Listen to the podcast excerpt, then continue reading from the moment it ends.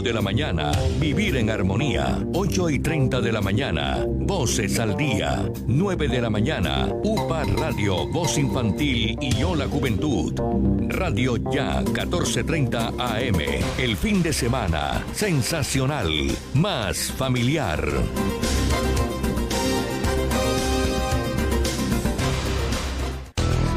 www.radioya.com. Radio Ya, la radio de Barranquilla.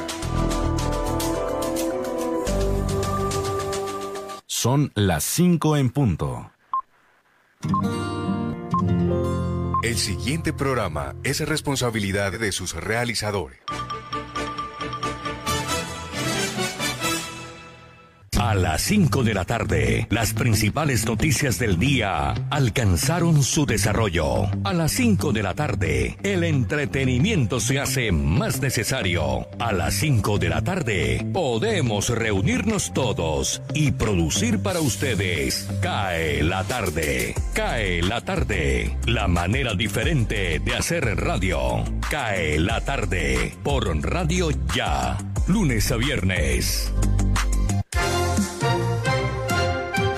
La tarde, cae la tarde, cae la tarde. Conduce Jimmy Villarreal.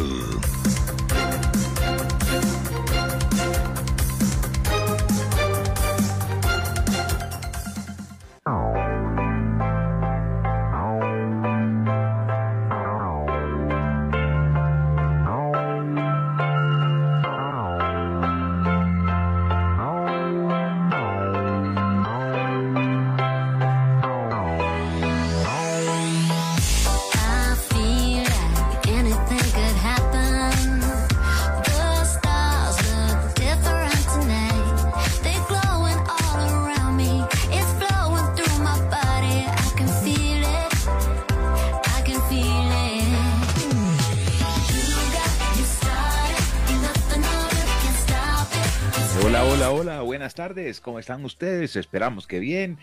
Ya estamos listos a acompañarles a partir de este momento. Hoy es viernes y estamos un poquito más holgados, un poquito más tranquilos, eh, esperando el fin de semana. Por eso hoy vamos a tratar temas livianos y vamos a presentar, lógicamente, las noticias del día, porque a esta hora las noticias ya tuvieron su desarrollo y algunas necesitan su análisis. Hoy es viernes 28 de mayo, es el día 148 de este año, restando en nuestro almanaque un total de 217 días para que concluya el 2021. Miremos qué pasó un 28 de mayo en las efemérides de hoy. En 1928 se hizo la fusión de las empresas de automóviles Chrysler y Dodge en los Estados Unidos. En 1937 también fue la fundación de la empresa de fabricación de automóviles Volkswagen en Alemania. En 1961, el periódico The Observer publica el artículo de Peter Benenson titulado eh, No olviden los prisioneros, considerado el origen de lo que luego sería Amnistía Internacional. En 1971 la Unión Soviética lanzó la sonda Mars 3 hacia Marte. Vamos a ver qué, qué fecha importante encontramos aquí. En 2002 se firma la Declaración de Roma entre la Alianza Atlántica y la Federación Rusa. En 2011 condenaron a Hosni Mubarak a pagar una indemnización de 200 millones de libras egipcias por emitir la orden de cortar los servicios de telefonía e internet durante las protestas en Egipto.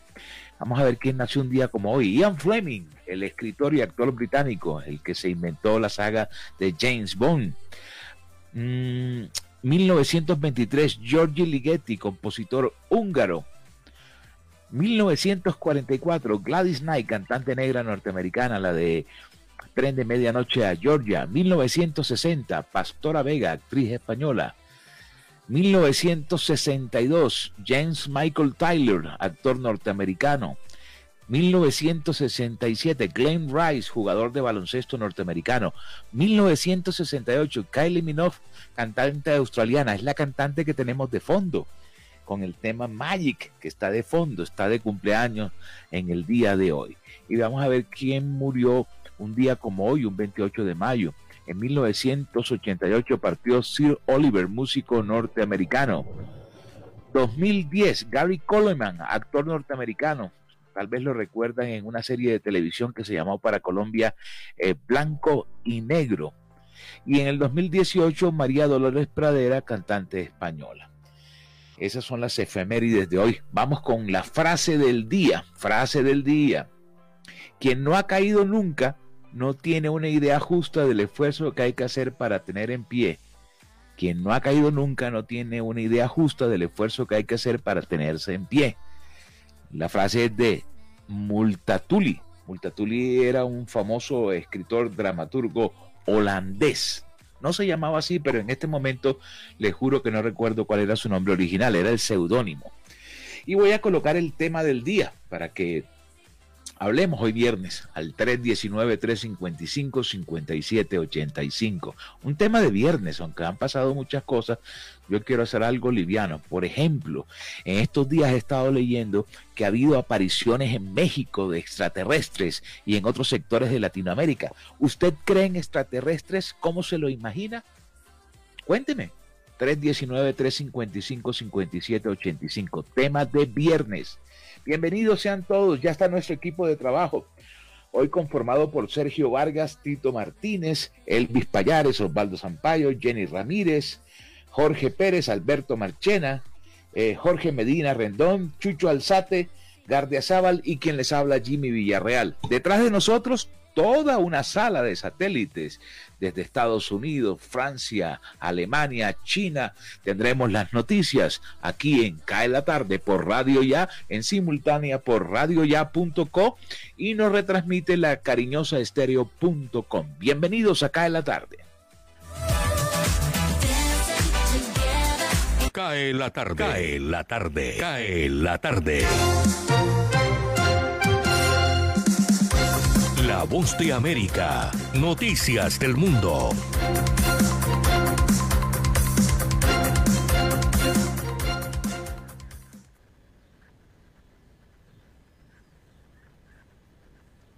Como parte de la nueva política del gobierno de Estados Unidos enfocada en confrontar directamente a las causas de la inmigración irregular desde Centroamérica y el Caribe, el secretario de Estado de Estados Unidos, Anthony Blinken, viajará entre el primero y el 2 de junio a Costa Rica. Esto según lo dio a conocer el Departamento de Estado el jueves. Además de un anunciado encuentro con el mandatario costarricense Carlos Alvarado Quesada, Blinken tiene planeado reunirse con estadistas de los países que conforman el sistema de la integración centroamericana, conocida como SICA, para promover un enfoque de colaboración para abordar las causas fundamentales de la migración. Siguiendo con las noticias migratorias, la vicepresidenta Kamala Harris saludó la alianza con dos empresas y organizaciones estadounidenses como parte de un llamado a la acción, enmarcado en la Estrategia Regional de Desarrollo de la Administración de Joe Biden para atacar las raíces de la migración irregular desde Centroamérica hacia Estados Unidos. Reunida con los directivos y representantes de las empresas, Harris aseguró el jueves que esta acción incluye todo, desde la inclusión digital hasta la fuerza laboral pues la empresa privada tiene un papel clave para impulsar el desarrollo del Triángulo Norte de Centroamérica. Por otro lado, la propuesta de los republicanos del Senado para elevar a 928 mil millones de dólares el monto de la inversión económica en infraestructura en Estados Unidos tomó forma el jueves con la contraoferta a que han hecho a la parte demócrata en búsqueda de un consenso. La senadora Shirley Moore Capital, la principal negociadora republicana, dijo que se trata de un serio esfuerzo bipartidista y comentó que a inicios del año el presidente Joe Biden se mostraba algo escéptico en cuanto a un acuerdo así, pero que ahora han presentado dos importantes ofertas. Desde Washington, Sofía Pisani, Voz de América.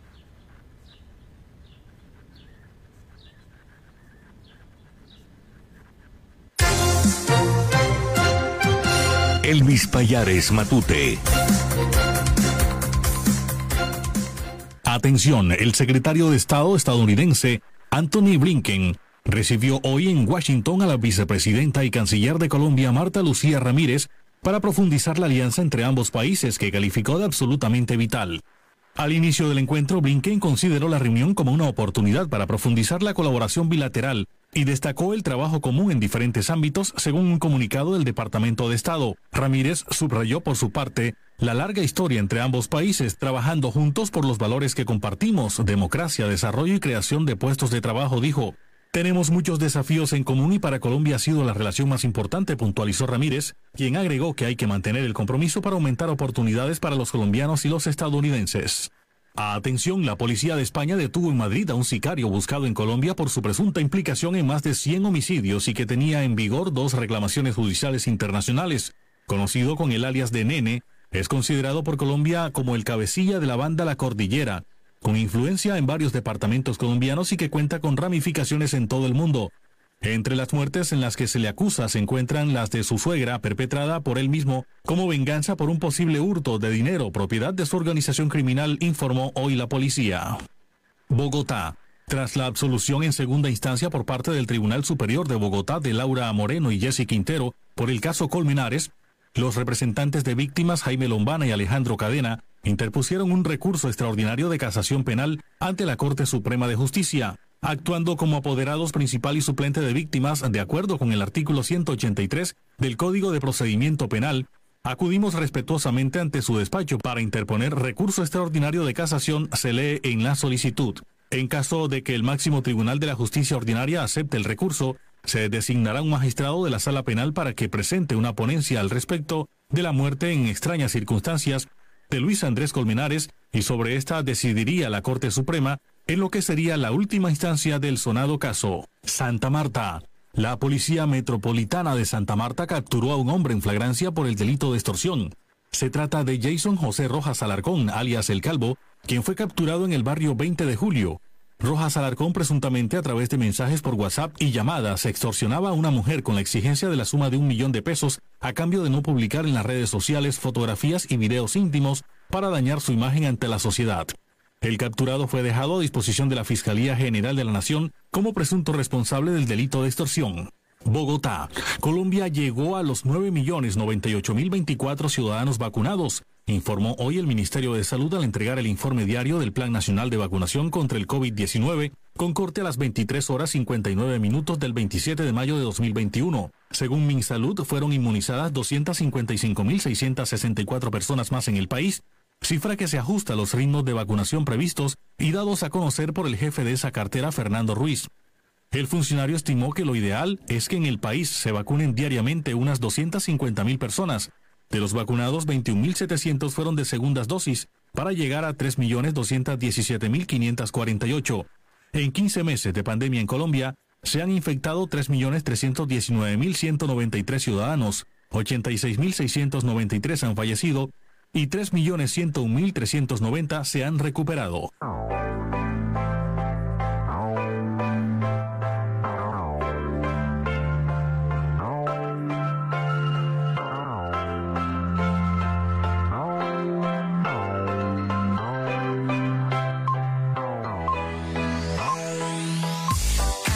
De la tarde, 13 minutos. Hoy esta mujer está de cumpleaños y nosotros se lo celebramos en grande colocando sus canciones.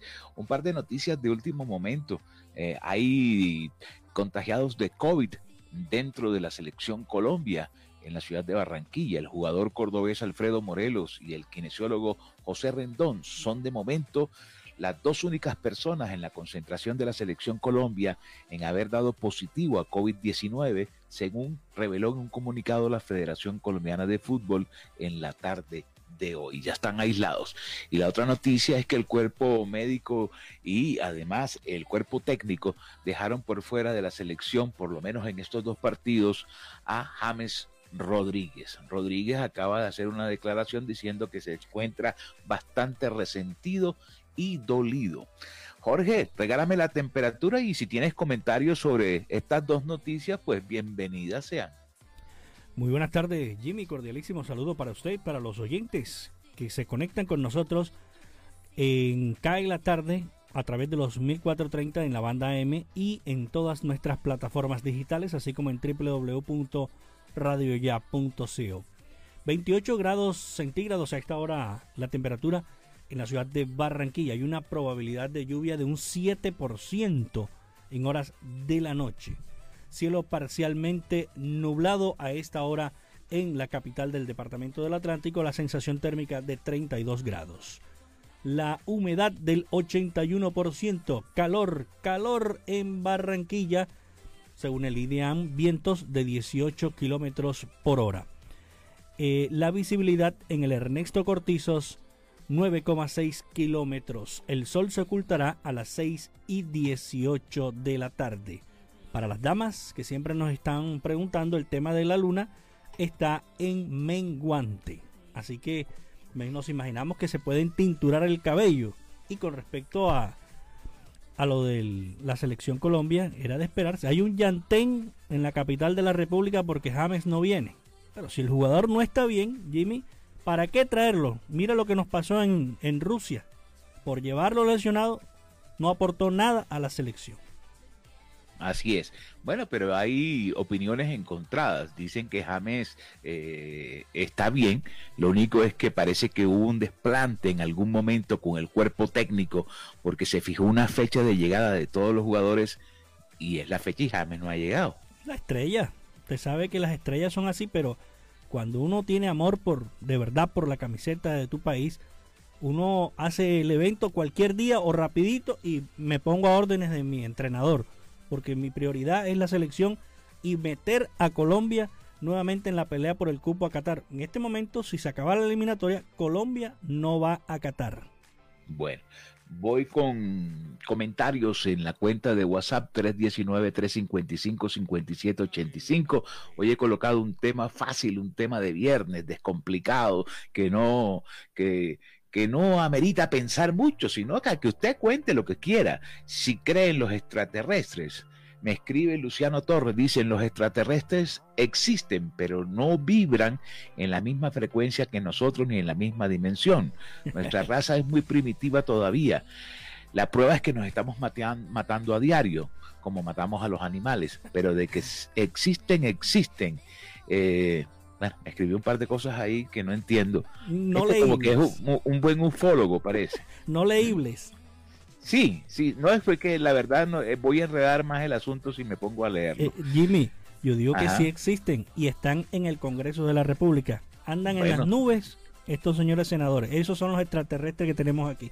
No, yo creo que también existen. También están metidos ahí en la mesa de negociación del paro que no echan ni para adelante ni para atrás. Sí, está viendo lo, que pasó en Popayán. En, incineraron la alcaldía de Popayán y otros caos.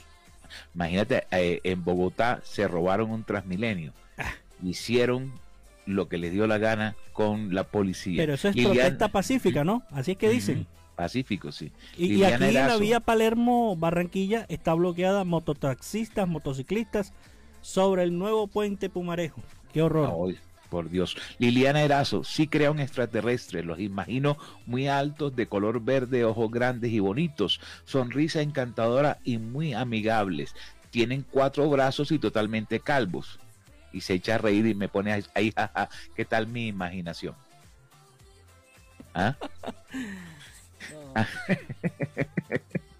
bueno, eh, avancemos porque si sigo leyendo me están escribiendo un poco de locuras aquí. 5, 18 minutos, cae la tarde en Radio Ya. Cae la tarde, cae la tarde, cae la tarde. Osvaldo Zampayo y Jenny Ramírez con los personajes.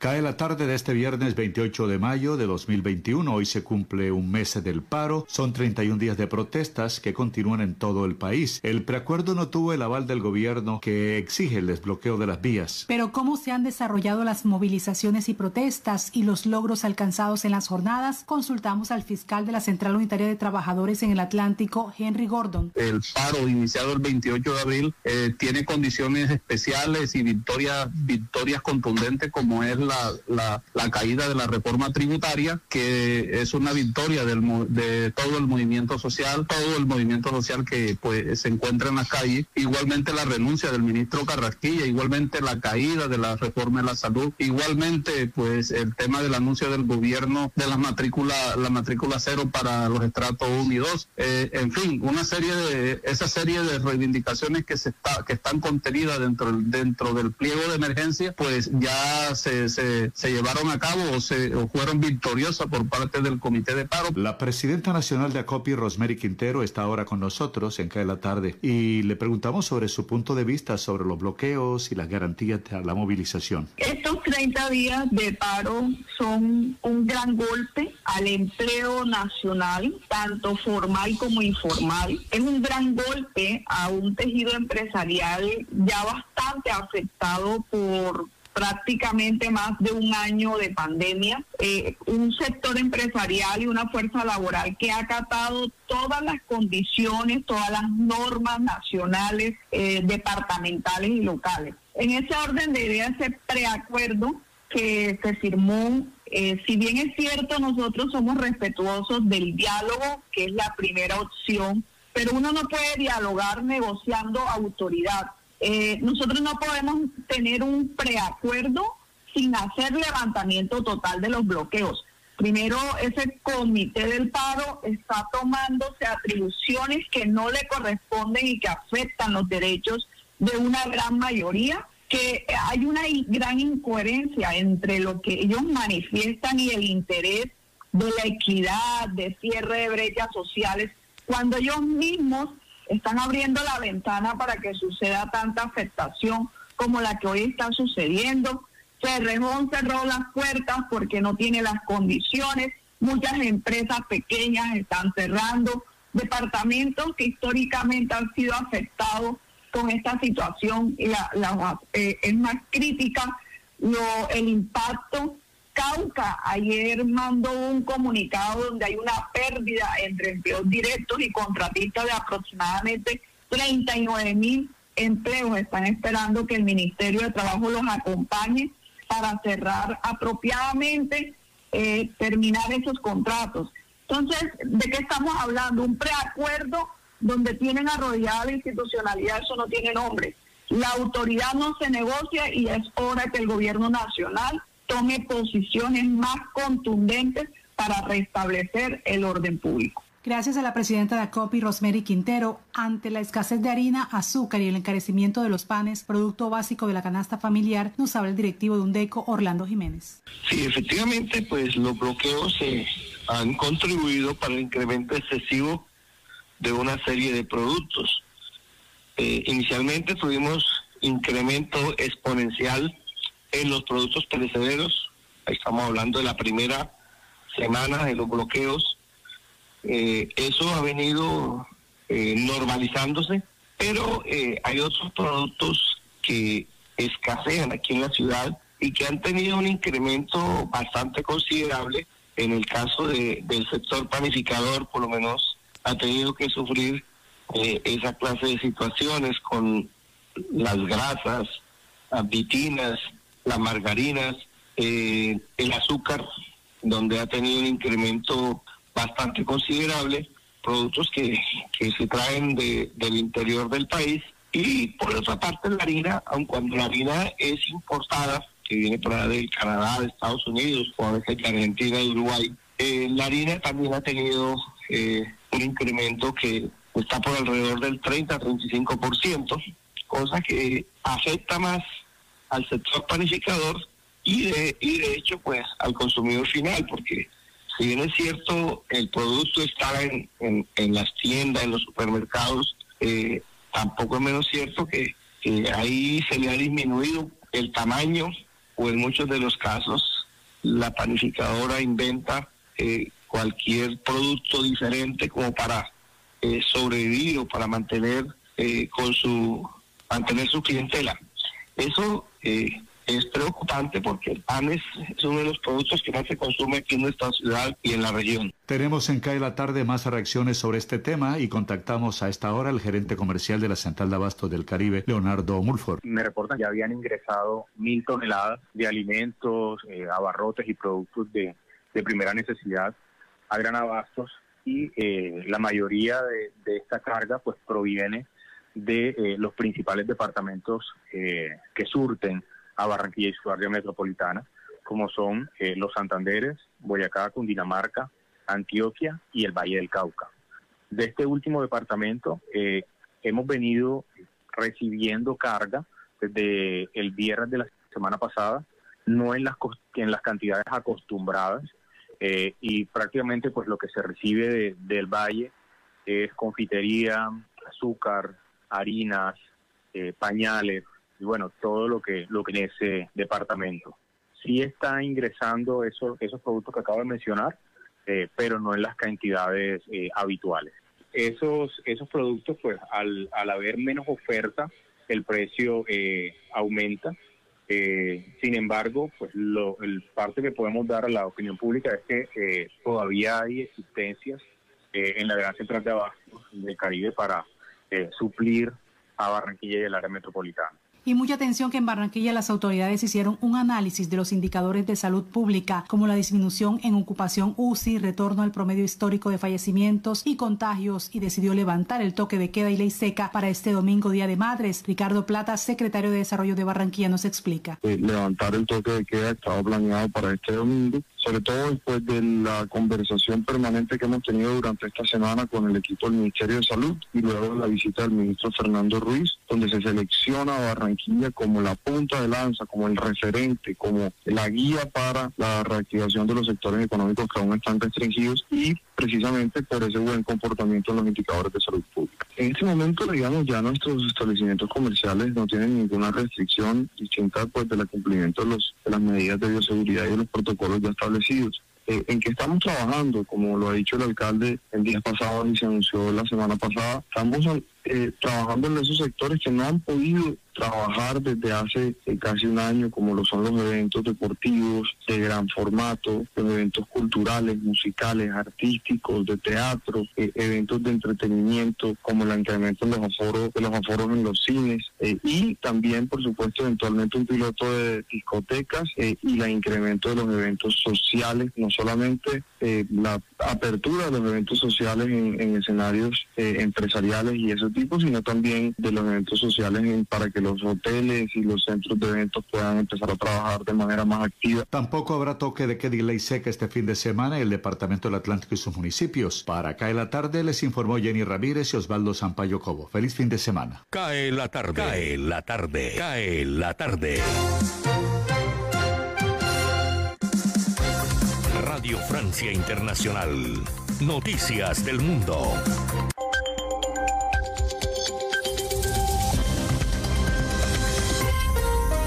Bienvenidos a este flash informativo de Radio Francia Internacional. En los controles, Vanessa Letron, viernes 28 de mayo. Así comenzamos. Andreina Flores.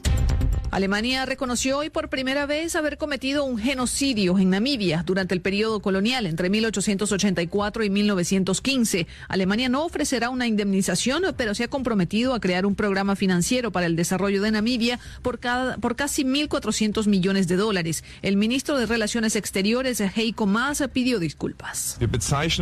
Ahora calificaremos oficialmente estos hechos como lo que fueron, un genocidio. Al hacerlo también reconocemos nuestra responsabilidad histórica y moral. Alemania le pide perdón a Namibia, a las víctimas y a sus descendientes. Y como gesto de reconocimiento del inmenso sufrimiento infligido, queremos apoyar un programa de 1.100 millones de euros para la reconstrucción y el desarrollo. Estoy extremadamente feliz y muy agradecido de haber llegado a un acuerdo con Namibia sobre uno de los capítulos más oscuros de nuestra historia común. Más de 50 países piden explicaciones a la Organización Mundial de la Salud por las informaciones sobre presuntos abusos sexuales cometidos por miembros de esta agencia de la ONU. El texto fue presentado ante la Asamblea Mundial de la Salud y firmado, entre otros, por la Unión Europea y Estados Unidos. Arranca hoy la campaña para las elecciones presidenciales en Irán. Ayer, el guía supremo Ali Khamenei llamó a los iraníes a ignorar los crecientes llamados a boicot de los comicios después de que el Consejo de Guardianes de la Constitución invalidara el 98% de las candidaturas, incluidas las de varios favoritos. En Colombia se cumple un mes de intensas protestas contra el gobierno de Iván Duque que han causado al menos 43 fallecidos, aunque se teme que este número pueda aumentar. El Senado rechazó ayer una moción de censura contra el ministro de Defensa, Diego Molano, y avaló el ascenso del general Vargas, director de la Policía Nacional. Dos decisiones que podrían echar gasolina al explosivo contexto de las protestas de calle.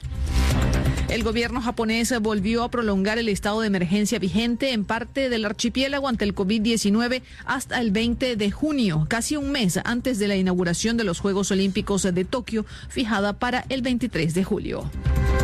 En el complejo de Roland Garros en París se inauguró este jueves la estatua de acero en honor a Rafael Nadal, indiscutible rey del torneo de tenis con 13 trofeos en su poder. El creador de la obra es el artista español Jordi Díez y muestra a Nadal saltando en el aire mientras hace un drive, su golpe más popular. Con esto ponemos punto final a este flash informativo de Radio Francia Internacional.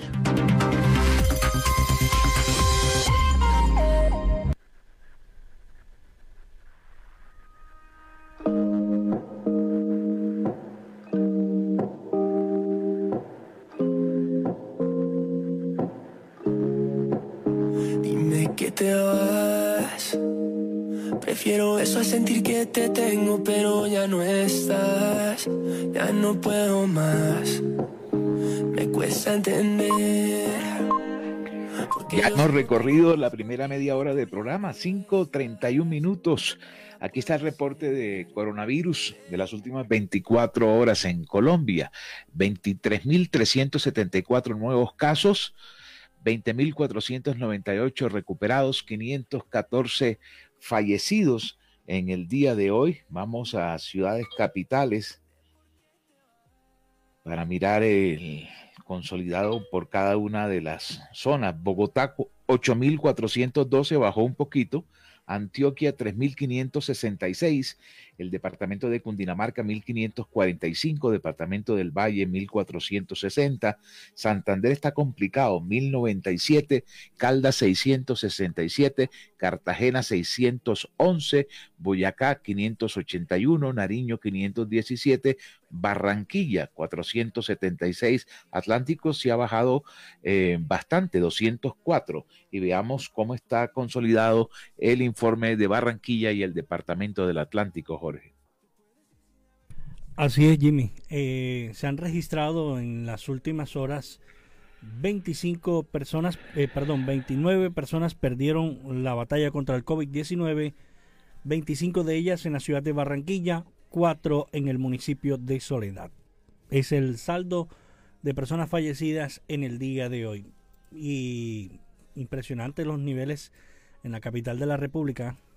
Sí. Pensando en reactivación. uh eh, abro la primera página del tiempo en internet, así desprevenido, como si yo viviera, por ejemplo, en, en, Francia y entonces amaneciera y quiero ver cómo está mi país, Colombia, a, a ver si salía a tiempo. Y estos son los titulares. Cuatro muertos en bloqueos en Cali y la vía Candelaria. Una de las tres personas muertas en el sector de la Luna que es el sector donde ocurrieron los hechos, era un funcionario de la fiscalía. Intentaron quemar sede de la alcaldía de Popayán con bombas Molotov. Manifestantes en Bogotá se apoderaron de un bus de Transmilenio en la Avenida de las Américas. Fuertes y violentos enfrentamientos en Madrid, Cundinamarca. Y como yo vivo lejos, vivo en Francia, cierro el computador y digo, salí a tiempo. 5.33, vamos al break, ya regresamos. www.radioya.com Radio Ya, la radio de Barranquilla.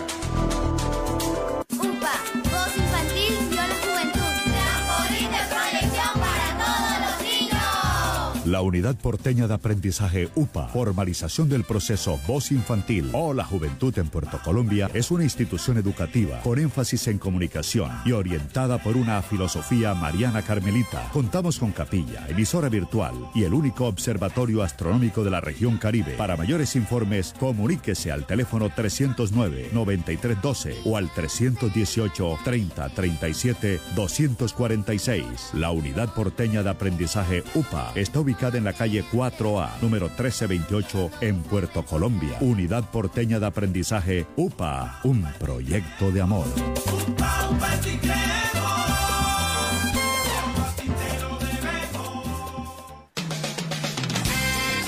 Los viernes a las 8 y 30 de la mañana, escuche en Noticias Ya. Vida y obra. Nuestro anfitrión y orgullo nacional, Juan Piña, entrevista a un personaje invitado. Gracias por estar con nosotros. Bienvenido a Vida y Obra. 8 y 30 de la mañana por Uniautónoma 94.1 FM. Y repetición a las 6 de la tarde por Radio Ya. En Noticias Ya nos sentimos orgullosos de nuestros artistas. Gente con valores. 25 horas al día, vida mía. Hola amigos de Radio Ya 1430 AM, les saluda Armando Plata Camacho, con una invitación muy especial para que sintonicen los domingos a la hora de la playa, una de la tarde, mi programa Global Hits. Una hora completa con los éxitos del mundo en Radio Ya y en simultánea por www.radioya.com.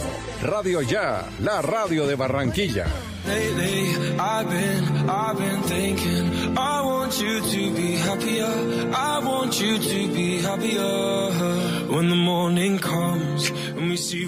Noticias Ya, 36 años. Periodismo de la región Caribe en buenas manos. A dos bandas. Uniautónoma 94.1 FM y Radio Ya 1430 AM. El día comienza a las 4 y 45 de la mañana con Noticias Ya. Cae la tarde. Cae la tarde. Cae la tarde. Gustavo Álvarez Gardiazabal. La crónica del día.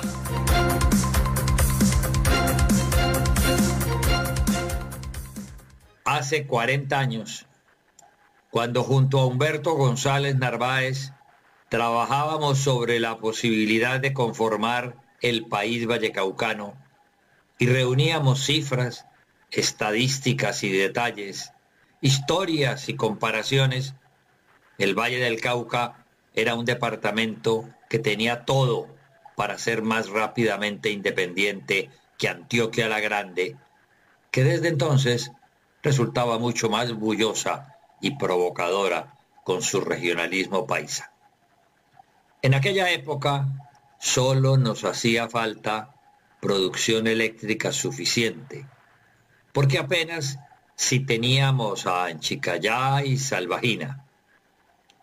Hasta una bandera multicolor como el paisaje de nuestra tierra le pedí al maestro Omar Rayo que me diseñara para presentarla 20 años después, cuando como gobernador fui a la asamblea y cambiar la insípida bandera mariana que los godos de San Clemente le inventaron al departamento. La idea la desechó el tiempo y los tropiezos de mi vida.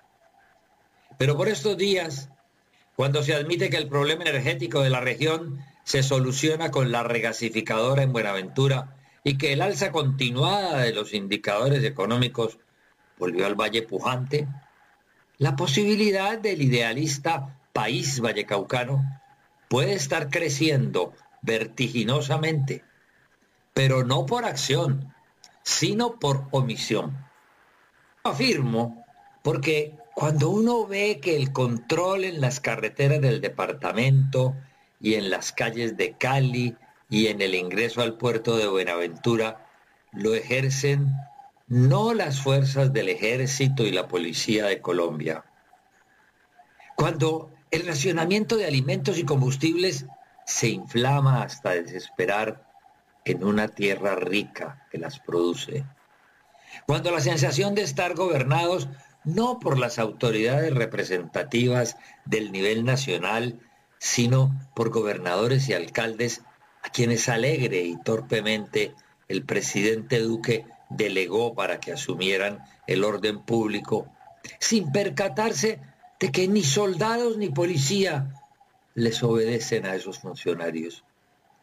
Cuando todo eso comienza a evolucionar, no para elevar la protesta contra el mal gobierno de Bogotá, sino para aglutinarse con los nuevos idealistas que autollamándose resistencias y primera línea nos mandan desde las barricadas o desde cualquier retén extorsivo atravesado en cualquier calle o carretera.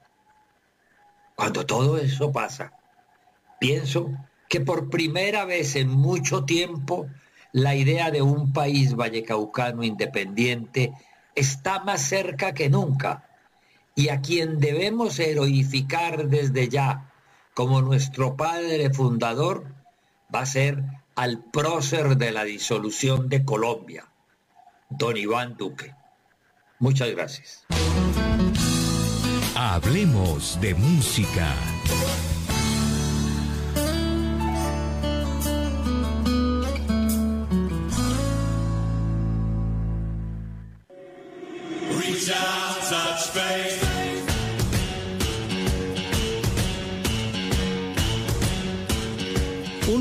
28 de mayo de 1996, Dave Gahan, el vocalista de la agrupación Depeche Mode, estuvo a punto de morir.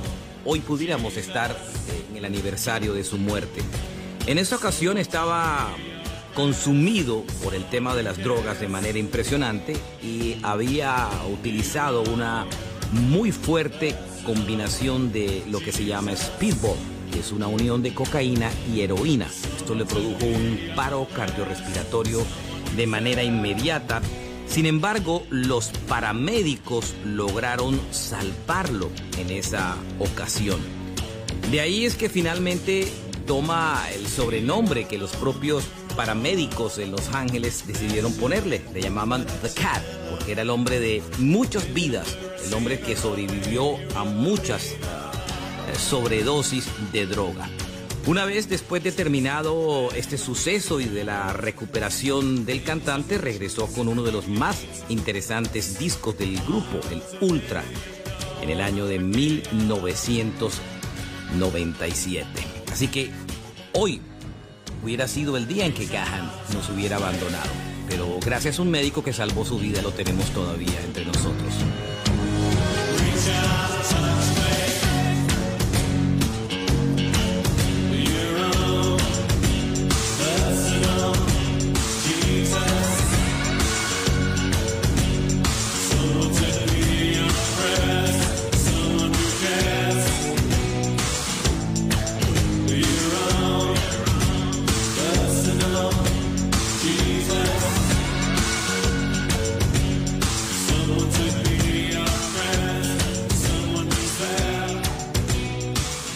Deportes. Hola, ¿qué tal? Sean todos bienvenidos a la información deportiva aquí en CAE la tarde. Iniciamos eh, la información con todo lo que tiene que ver con la selección Colombia. Hoy ha sido un día muy movido en el equipo tricolor que dirige Reinaldo Rueda. Todo empezó con la desconvocatoria de James Rodríguez, quien ya no hará parte del grupo de concentrados de cara al juego ante la selección de Perú y Argentina por las clasificatorias al Mundial de Qatar 2022 y tampoco participará de la Copa América. La Federación Colombiana de Fútbol informó el día de hoy que en los últimos días al volante, el cucuteño, le sometieron unos exámenes médicos y esos exámenes determinaron que no se encuentra en el nivel óptimo de competencia, por lo cual no podrá unirse al grupo de concentrados por Reinaldo Rueda para los partidos recién mencionados. Ante esta noticia, James eh, entregó un comunicado y dice que él viene recuperándose de su lesión, está en su parte final, que tal vez, eh, probablemente, pues no le alcanza para estar en el partido contra Perú el próximo jueves 3 de junio, pero sí le daba para llegar al partido contra Argentina el 8 de junio y también para participar de la Copa América. Aseguró que la decisión del técnico Reinaldo Rueda lo llena de mucha decepción por lo que para él significa jugar para la selección Colombia y no recibir la confianza por parte del cuerpo técnico, asegura él, abro comillas, rompe con todo y me genera un enorme dolor, cierro comillas, dijo James Rodríguez en un comunicado con su propio eh, sello y firma, como dirían muchos, ¿no? James Rodríguez eh, respondió a este comunicado apenas menos de dos horas después de que se conociera la información de la Federación Colombiana de Fútbol de que James ya no iba a ser parte de la convocatoria del equipo tricolor. Así que ahí se abre una gran incertidumbre. Lo cierto es que James no viene en un buen nivel futbolístico desde hace rato, tampoco en un buen nivel físico. El último partido contra el equipo del Manchester City por la Premier, eh, pues no lo jugó ah, vistiendo la camiseta del Everton. Incluso llegó a Colombia hace más de una semana y estaba instalado en Medellín. Muchos se preguntaron por qué no había llegado a Barranquilla a unirse con el equipo y pues hoy surge la información de que ya no va a ser parte de esa convocatoria. En su reemplazo se puede decir que llega Edwin Cardona, recordemos que tampoco está Juan Fernando Quintero, pero pues ya hoy por lo menos se conoció que Edwin Cardona fue convocado por Rueda, el jugador que actúa en Boca no podrá llegar en los próximos días porque pues tiene un compromiso pendiente todavía con el equipo Ceneice por la Copa de la Liga Argentina y estaría llegando Edwin Cardona entonces a mitad de la próxima semana a unirse a la concentración de la selección Colombia. No le alcanza para jugar o para por lo menos prepararse para el partido contra Perú, pero sí para el encuentro contra Argentina y unirse de lleno para lo que va a ser el enfrentamiento de la Copa América. Hay que estar atentos de lo que pueda eh, ser un nuevo llamado por parte de Reinaldo Rueda. Se rumora bastante la posibilidad de que pueda ser Andrés El el reemplazo de James en la convocatoria, el jugador que actúa en Atlético nacional. Nos vamos a otro frente porque en la información deportiva nos encontramos ahora con el tema que tiene que ver con los contagiados con COVID-19, pero en Selección Colombia también, porque se confirmó que hay dos personas, hay dos integrantes de la convocatoria que están contagiados con COVID Estamos hablando exactamente del el jugador Alfredo Morelos y el kinesiólogo José Rendón. Tras conocerse los resultados y siguiendo los protocolos, se realizó el, el, respectivo aislamiento de estas dos personas y pues hasta el momento son los únicos, bueno, hasta el momento no, pues son los únicos que eh, arrojaron positivo y se encuentran completamente aislados. Hay que ver si más adelante la, la selección hará otros estudios, otros, eh, otras pruebas PCR para conocer si hay otro tipo de jugador contagiados. Pero hasta el momento solamente Alfredo Morelos y el kinesiólogo del equipo José Rendón. Ahora sí cambiamos de frente, nos vamos para el baloncesto porque hoy Titanes de Barranquilla juega el segundo compromiso de las semifinales a las 7.30 de la noche. Recordemos que Titanes viene de ganar 80 eh, ante 79 ante Cafeteros en un inicio de semifinales bastante complicado para Titanes, pero aún mantiene todo lo que es el invicto en la Liga Profesional de Baloncesto que se está llevando a cabo en la burbuja de Cali. Apoyo total al equipo Titanes de Barranquilla que hoy pues en su segundo juego querrá picar en punta nuevamente en esta fase ya final casi de lo que tiene que ver con el baloncesto. Del baloncesto nos vamos para el atletismo porque el atleta Guajiro que pues se encuentra registrado en el Atlántico, Antoni, Antoni Zambrano, brilló este viernes en la reunión en Doha de la Liga Diamante al terminar segundo en la final de los 400 metros en un remate apasionante que se resolvió por una cabeza. Zambrano logró un registro de 44 segundos, 57 milésimas, siendo su mejor registro personal del año, llegando por detrás del norteamericano Michael Norman con 44 segundos y 27 milésimas y superando al estadounidense Fred Que paró el reloj en 44 segundos y 60 milésimas. El colombiano arrancó desconectado en los primeros 200 metros, pero luego de apretar el paso y rematar violentamente en la recta final superó en el cabezazo eh, a su rival para meterse por lo menos en la segunda casilla. Así que toda la suerte también para Anthony Zambrano en la Liga Diamante. Cambiamos eh, para lo que tiene que ver con el fútbol internacional rápidamente porque Maximiliano Allegri regresa al banquillo de la Juventus, el reemplazo a Andrea Pirlo. Allegri vuelve a la vecchia señora tras haber tenido una gran temporada, un gran paso en donde ganó cinco escudetos de Italia de manera consecutiva, llegó a dos finales de Champions, ganó cuatro Copas de Italia, dos Supercopas de Italia también, así que es una gran contratación para el equipo de Juventus que en esta temporada no pudo ganar nuevamente la Liga de Italia y que pues le va a tocar nuevamente hacer un proyecto diferente para volver a conseguir la, la gloria a nivel nacional y llegar otra vez a una final de Champions. Así que bienvenido nuevamente a Maximiliano Allegri que llega a un lugar que prácticamente es su casa. Y el Real Madrid confirma un nuevo lateral en sus filas. Estamos hablando de David Alaba. Firmará por cinco temporadas y llega procedente del Bayern Múnich como agente libre es un buen lateral y yo creo que de alguna u otra manera es una buena contratación para el equipo merengue de España. Esta es toda la información deportiva.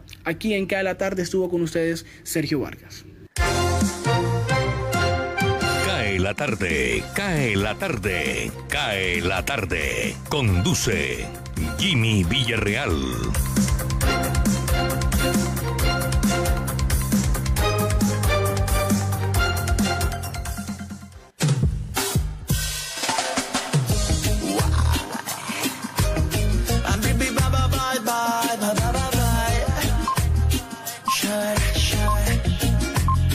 5 de la tarde, 50 minutos, 319-355-5785, nuestra línea de WhatsApp para el tema del día. ¿Cree usted que existen los extraterrestres? Arnoldo Canales me dice, existen dos posibilidades, que estemos solos en el universo o que no lo estemos. Andrés Osejo, claro que existen no olvidemos al Majestic 12, un comité científico militar que reveló documentos del incidente ovni llamado Roswell sobre el aterrizaje de una nave extraterrestre. Y quien Jacqueline Loaiza me dice, claro que existe. Aparte de esto, creo que están aquí en la tierra camuflados y tirando piedras en el paro en Cali y Bogotá.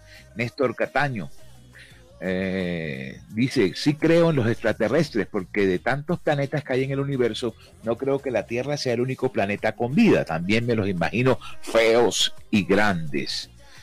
Vamos a ver, Jamie Matamoros. Somos tan insignificantes en el universo, Jimmy, que es tan grande y vasto que no podemos ser los únicos seres los imagino diferentes, más bajos de cerebro, más grandes para comunicarse por telepatía y con extremidades pequeñas. Continuamos, o si no nos coge el tiempo con todo el material informativo que llevamos hoy en nuestro programa. Dime. Eh, no, viendo unas imágenes que publica el diario The Sounds en Inglaterra, fanáticos del Chelsea y el Manchester City, recuerde que mañana es la gran final de la Champions, dándose muñeca, muñeca limpia, Ahí vemos la autoridad, ya sí respetan a la autoridad. Claro, ya eh, no es fácil enfrentarse a un barras del Manchester City y del Chelsea, vea, muñeca limpia. ¿Usted se va con quién? ¿Con Chelsea o Manchester? Mm, Manchester. ese es el, de Pep Guardiola. Así es. Que renueva con el City. Sí, sí, sí, sí, sí. Así es. El que está todavía en veremos es quién se monta en el potro del Real Madrid ya, ya debe Florentino saber quién es. Lo que pasa es que estará esperando algún arreglo económico. No, y fuera de eso, toda la expectativa, eh, eso aumenta, eso aumenta eh, un desgaste con la prensa, pero eh, gran expectativa con el público, que cuando tenga la oportunidad de volver a los estadios va a reventar. Y ahí viene la recuperación de todo lo que ha pasado en este tiempo en que los estadios han estado vacíos. Así es. Bueno, avancemos. 5.53, cae la tarde en Radio Ya. Indicadores económicos. El ministro de Agricultura y Desarrollo Rural, Rodolfo Sea Navarro, hizo un llamado para que los productores de arroz se sumen al plan de ordenamiento de la producción de arroz concertado en el Consejo Nacional del Arroz, que detalla cada año cuántas hectáreas se recomienda sembrar para no tener altos inventarios y exista sobreoferta del producto. Asimismo, el ministro informó que para este año las siembras anuales no deben pasar de 520 mil hectáreas, por lo que el límite de las mismas en el primer semestre será de 350 mil hectáreas, haciéndolo solo en tierras de mayor aptitud. Por otra parte, el ministro Sea se reunió con Arroz, con productores, con dignidades, asociaciones de los distritos de riego y con otros actores de la cadena arrocera, con el fin de buscar soluciones que permitan evacuar los inventarios del cereal y comercializar la cosecha. Finalmente, el ministro de Agricultura aclaró que no está llegando arroz importado en grandes cantidades y actualmente no han entrado más de 1.500 toneladas de arroz este año de la subasta de Cold Rice, que es la de Estados Unidos, con un cupo por 82.213 toneladas, pero al final solo se hicieron negocios por 6.591 toneladas. Hoy los precios no permiten que esas 6.591 toneladas vayan a entrar, concluyó el ministro. Soy Tito Martínez Ortiz. Gracias por su especial interés en nuestro resumen informativo. Hasta la próxima semana. Jorge Medina Rendón y la gran noticia. Aquí la gran noticia en cae la tarde. Amaneció, atardece, se viene otro fin de semana, completamos 30 días en paro nacional y el país no tiene aún la claridad necesaria respecto de lo que va a ocurrir, salvo que está ocurriendo un desastre por las dramáticas consecuencias del paro nacional. Siguen las protestas, los desórdenes, los saqueos, los muertos, es decir, la crisis empeora.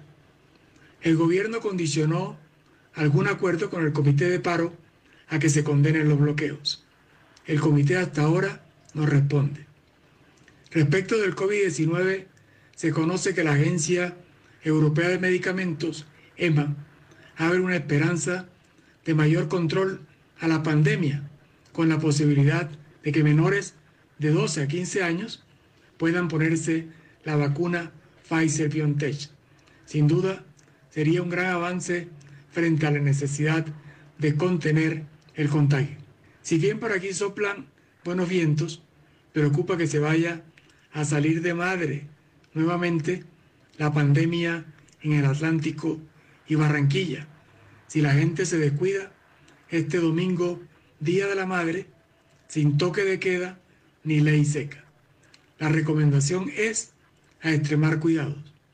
Ya esta región del país supera los 8.000 muertos por el coronavirus. También preocupa lo que pueda pasar en Bogotá a partir del 8 de junio, cuando la capital se abre totalmente. Hoy las cifras son bastante críticas. Ocupación de UCI al tope, contagios desbordados, más de 100 muertes diarias. Toca poner de las pilas para que no sigamos muriendo en medio del desespero de la economía y una pobreza incontenible. Para acá de la tarde, Jorge Medina Rendón con la gran noticia.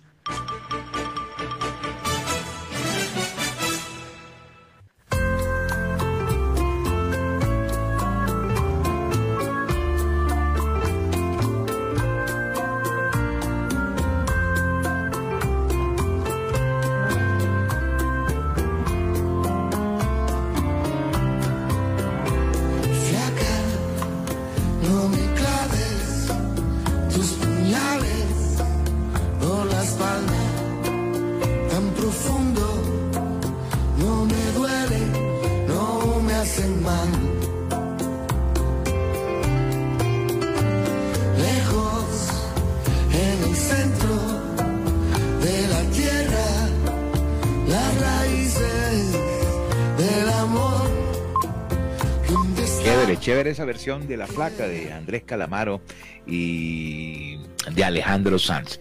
Eh, se nos agotó el tiempo, ya, ya son las 5.58. Yo tengo noticias de Transmetro. Transmetro informa que por recomendación de las autoridades competentes están suspendiendo la operación por hoy debido a las manifestaciones de esta tarde. Mañana el servicio se va a iniciar a las 5 de la mañana. Gracias por su comprensión. Así es que, fíjense ustedes, no hay Transmetro ahora que salgas de trabajar, Jorge. ¿Cómo te parece? Afortunadamente no utilizo ese servicio. Ah, bueno. La verdad una que gran ventaja. si no, no pasa por donde, donde yo resido ni alimentador ni padrón, nada. Nada. No. Ustedes Bueno. saben que para el suroccidente de la ciudad no, no metieron Transmetro. No colocaron rutas de Transmetro. Mm, venga, dos, dos, dos oyentes más para cerrar el programa. Hernán Arbeláez. Buenas tardes. Creo que eso de los extraterrestres es pura charlatanería. No me los imagino. Pues no creo que, que estemos acompañados de gente de otros planetas. Y me dice Eduardo VII, así se, se escribe, dice, hay una teoría que dice que la vida se generó a causa de un meteorito que al chocar con la Tierra hizo una reacción química que produjo material orgánico, por lo cual nosotros somos los extraterrestres. ¿Cómo le parece? Eh, yo, yo sí espero todavía que por lo menos en ese viaje que, que tienen en Marte, por lo menos aparezca algo.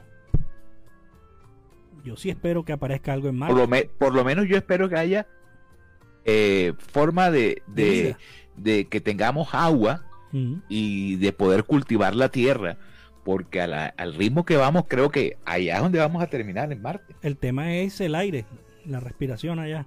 Mm, eso es lo complicado. Bueno, pero con una maquinita también se puede. Yo Tú mejor, lo, cargas, yo tú mejor lo cargas tu a- maquinita y sales eh, con, el, con el tanquecito. Habrá oportunidades. yo lo invito mejor a que nos tomemos un café y unas piñitas. Sabes que con todo lo que oí ahorita que pasaron Jenny y Osvaldo sobre el precio del pan, la próxima semana las piñitas y las panochas se van a poner bastante No, caras. ya deben, ya están disparadas. Sí, ya están disparadas, ya están disparadas. Pero las de la bicicleta todavía la conseguimos barata. Bueno, eh, hasta el lunes, compadre. Sí, señor. Se acabó el tiempo. semana. Le quiero recordar a los oyentes que si usted se perdió parte del programa o no tuvo la oportunidad de escucharlo o lo quiere recomendar, este programa apenas termina, a los 15 minutos se convierte en podcast, que es el mismo programa, pero eh, encapsulado en la nube. ¿Dónde lo puede escuchar? En las plataformas de podcast. Son gratuitas, no hay que pagar nada. Le recomiendo Spotify, le recomiendo Deezer, le recomiendo Apple Podcast, que la puede encontrar en su teléfono, o lo puede encontrar con Google Podcast, Radio. Bueno, hay infinidad de plataformas, pero esas son las que nosotros recomendamos. Ahí está el programa, lo puede escuchar en diferido y eh, bueno, eh, sacarle provecho si se perdió algo, fue al baño, en fin, eh, alguien le llamó por teléfono y se perdió un pedazo del programa o simplemente no pudo escucharlo. Todo el equipo de trabajo de Radio Ya les deseamos un feliz fin de semana. Jimmy Villarreal, como siempre les dice, la próxima esperamos hacerlo mucho mejor. Feliz noche.